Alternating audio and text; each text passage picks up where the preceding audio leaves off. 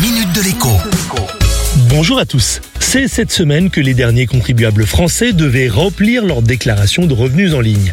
Si vous avez oublié ou si vous avez accompli la démarche mais en retard, cela doit normalement vous coûter une pénalité de 10%. Encore faut-il pour cela avoir des impôts à payer afin d'être pénalisé bien évidemment. Avec le prélèvement à la source, si vous devez payer des impôts et que le taux auquel vos revenus est soumis est correct, vous n'aurez normalement rien à verser en complément à la rentrée. Si en revanche, vous n'êtes pas soumis au prélèvement à la source ou encore si les prélèvements n'ont pas suffi à vous acquitter de l'impôt, eh bien, vous allez devoir faire un virement au trésor public. Seulement voilà, ça tombe mal, ce n'est pas le moment. Pour plein de raisons, ce coup-là, eh bien, vous n'allez pas pouvoir payer. Ça tombe bien. Le cas est prévu, vous pouvez demander un délai de paiement et même une remise gracieuse exceptionnelle. Mais pour cela, il ne faut pas tarder. L'administration a en effet deux mois pour vous répondre. Et sans réponse de sa part, eh votre demande de délai ou de remise devra être considérée comme rejetée.